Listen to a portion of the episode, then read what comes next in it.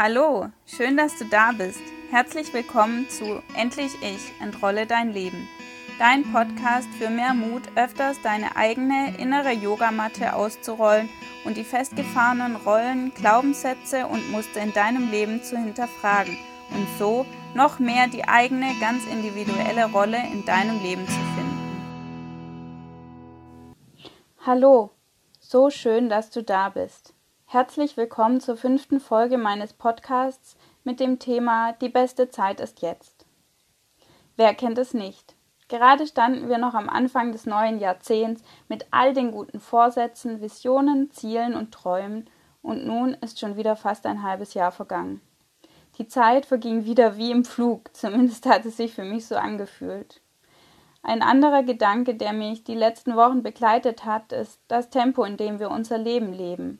Durch die Corona-Krise kam es zu einer Vollbremsung.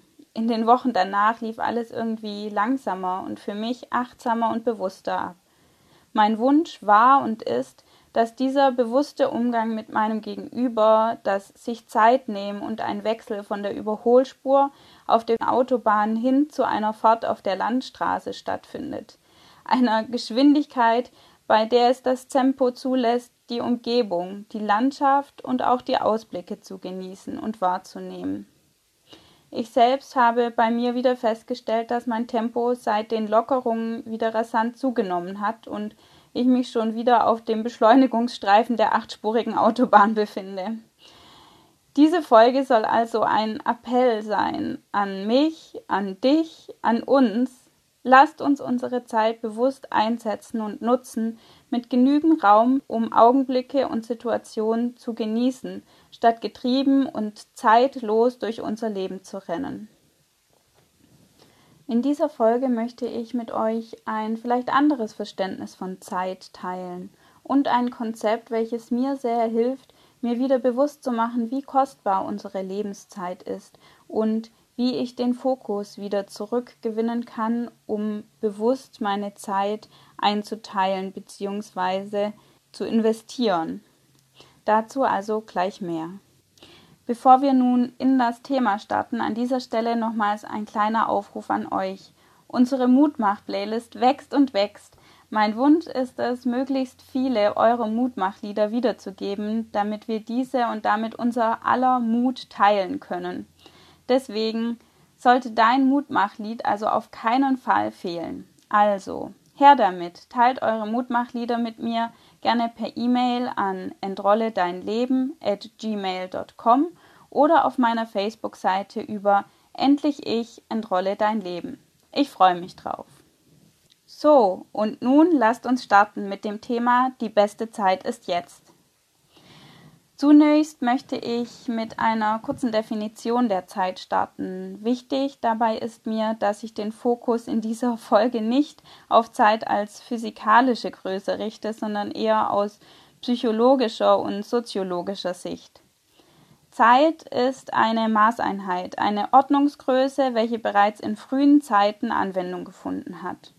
Früher haben sich die Menschen an Himmelskörpern, Sonnenauf- und Untergängen und den Veränderungen der Natur an Wetter- und Temperaturanpassungen orientiert. Heute besitzt in unserem Kulturkreis fast jeder eine Armbanduhr oder ein Smartphone, welches uns stets die aktuelle Uhrzeit wissen lässt. Dieses Konstrukt der Zeit ist also menschengemacht. Das heißt, wir als Menschen haben uns diese Maßeinheiten in Stunden, Tagen und Jahren überlegt. Es stellt für uns einen hilfreichen Anknüpfungspunkt dar, um Ordnung in die komplexe Welt zu bringen und trägt dazu bei, Zeit messbar und greifbarer zu machen. Letztlich ist Zeit jedoch relativ. Das hat bereits Albert Einstein erkannt. Was Relativität bedeutet, hat er in diesem Beispiel sehr anschaulich und verständlich erklärt. Wenn man zwei Stunden lang mit einem Mädchen zusammensitzt, meint man, es wäre eine Minute. Sitzt man jedoch eine Minute auf einem heißen Ofen, meint man, es wären zwei Stunden. Das ist Relativität. Das bedeutet in umgekehrtem Sinne doch auch, dass unser Alter nur sehr wenig über unseren Erfahrungsschatz, unser Wissen oder Können aussagt. Sicherlich ist es wahrscheinlicher, dass wir mit steigendem Alter auf einen größeren Erfahrungsschatz zurückschauen können. Letztlich ist es jedoch relativ, was wir in der Lebenszeit gemacht, erfahren und bewegt haben, wie weise wir sind und wie sehr wir unsere Big Five for Life, also unsere Lebensziele und Visionen oder unseren Zweck der Existenz entdeckt und verwirklicht haben. Das hängt von uns ab. Als Kind kommt es einem so vor, als läge die Lebenszeit endlos vor uns. Wir können es kaum erwarten, erwachsen zu werden. Wir streben stetig nach Wachstum, Autonomie und Freiheit. Als Erwachsener wiederum erinnern wir uns in den meisten Fällen gerne an unsere Kindheit. Wir fragen uns, warum wir diese unbeschwerte Zeit nicht mehr genossen haben und gleichzeitig das Empfinden, dass die Zeit wie im Flug vergeht. Tatsächlich gibt es einen Zusammenhang zwischen Alter und Zeitempfinden. Diesen Zusammenhang beschreibt und erklärt auch Mark Wittmann in seinem Buch Gefühlte Zeit, kleine Psychologie des Zeitempfindens. Je älter wir werden, desto schneller vergeht die Zeit. Zunehmende Routine im Leben führt dazu, dass Erlebnisse weniger intensiv und folglich weniger deutlich im Gedächtnis bleiben. Da die Erfahrung subjektiver Lebenszeit von der Erinnerung abhängt, beschleunigt sich die subjektive Zeit mit zunehmender Lebensroutine. Ein erfülltes, abwechslungsreiches Leben ist auch ein langes Leben. Das ist für viele Menschen ganz wichtig, da geführte Lebenszeit auch auf die Endlichkeit des Lebens hinweist. Ja, unser aller Lebenszeit ist begrenzt. Sie steht uns nicht unbegrenzt zur Verfügung, sondern sie ist ein Geschenk ein sehr kostbares Geschenk, und daher sollte das Sprichwort meiner Ansicht nach auch nicht heißen Zeit ist Geld, sondern Zeit ist unsere tatsächliche Währung. Sie ist das kostbarste Geschenk, welches uns gegeben ist und welches wir einsetzen können. Damit können wir je nach investierter Zeitmenge und Intensität bestimmen, was in unserem Leben wichtig ist, worauf wir den Fokus lenken. An dieser Stelle möchte ich eine Studie aus den USA zitieren, welche sich mit der Frage beschäftigt hat, wie viele Tage Menschen durchschnittlich leben. Manchmal sind es also mehr und manchmal weniger, statistisch gesehen jedoch ca. 28.200 Tage, also rund 77 Jahre, welche wir Menschen leben. Ich finde, diese Zahl macht unsere Lebenszeit nochmal wesentlich greifbarer und führt uns auch vor Augen, wie wertvoll jeder Tag ist, den wir auf dieser Welt geschenkt bekommen. So, nun aber zurück zu meinem Verständnis von Lebenszeit, welches ich auch aus dem Museumskonzept von John Strelecki entwickelt habe und welches ich gerne an dieser Stelle mit euch teilen möchte. Wir alle waren bereits in Museen oder haben Ausstellungen zum Leben von berühmten oder bekannten Menschen besucht, haben uns mit der Lebensgeschichte besonderer Menschen beschäftigt.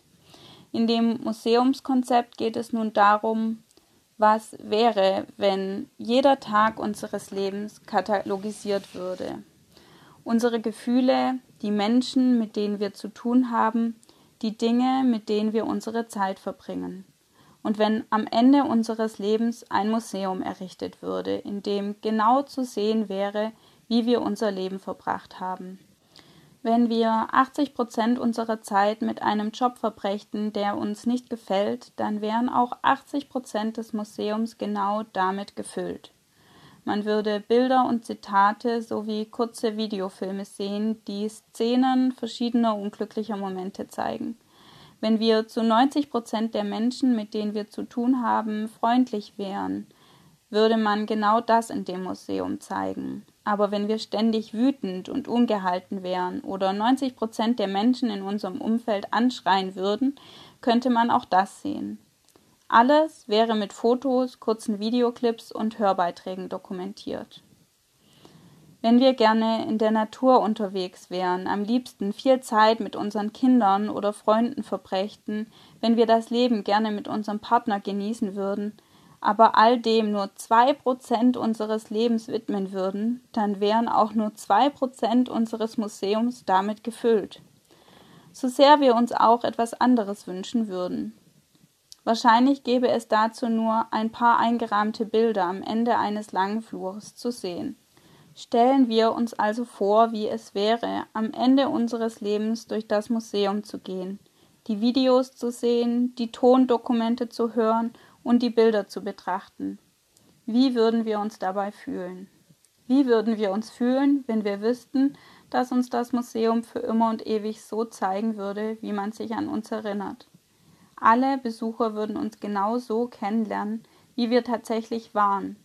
Die Erinnerung an uns würde nicht auf dem Leben basieren, das wir uns eigentlich erträumt hatten, sondern darauf, wie wir tatsächlich gelebt haben könnten wir uns mit diesem Leben identifizieren und würde es uns als Person gerecht werden? Dieses Konzept oder diese Vorstellung hilft mir sehr, mich zu besinnen, wenn ich gerade wieder einmal im Dauerlauf durch den Tag, die Woche oder den Monat renne. Es hilft mir, meine Zeiteinteilung zu überdenken und meinen Fokus wiederzufinden. Vielleicht hilft es auch dir dabei, den Dingen, die dir wichtig sind, bewusst mehr Zeit zu widmen und dich immer wieder zu fragen, ob es sich um einen guten Museumstag handelt, welcher deinen Werten und deiner Vision entspricht. Das würde ich mir sehr wünschen. Zum Abschluss heute ein kleiner Auszug aus dem Gedicht Eines Tages Baby von Julia Engelmann, den ich auch zu dieser ganzen Zeitfrage sehr passend und ermutigend finde. Und wenn wir dann alt sind und unsere Tage knapp und das wird sowieso passieren, dann erst werden wir kapieren, wir hatten nie was zu verlieren, denn das Leben, das wir führen wollen, das können wir selber wählen. Also, also los, schreiben wir Geschichten, die wir später gerne erzählen. Lass uns Lass uns nachts lange wach bleiben, aufs höchste Hausdach der Stadt steigen, lachend und vom Takt frei die allertollsten Lieder singen. Lass uns Feste wie Konfetti schmeißen, sehen, wie sie zu Boden reisen und die gefallenen Feste feiern, bis die Wolken wieder lila sind. Und lass mal an uns selber glauben. Ist mir egal, ob das verrückt ist, denn wer genau guckt, sieht, dass Mut auch bloß ein, ein Anagramm von Glück ist. Und wer immer wir auch waren, lass mal werden, wer wir sein wollen. Wir haben schon viel zu lange gewartet. Lass mal Dopamin vergeuden. Der Sinn des Lebens der Sinn des Lebens ist Leben. Das hat schon Casper gesagt. Let's make the most of the night. Das hat schon Kesha gesagt. Lass uns möglichst viele Fehler machen und möglichst viel aus ihnen lernen. Lass uns jetzt schon Gutes säen, damit wir später Gutes ernten. Lass uns alles tun, weil wir können und nicht müssen. Denn jetzt, jetzt sind wir jung und lebendig und das soll ruhig jeder wissen. Lass uns uns mal demaskieren. Und dann sehen wir sind die gleichen.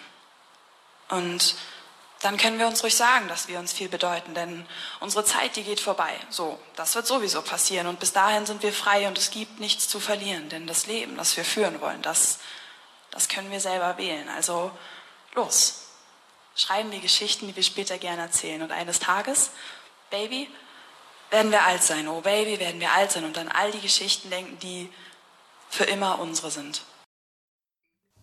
In diesem Sinne, lasst uns unsere Lebenszeit nutzen.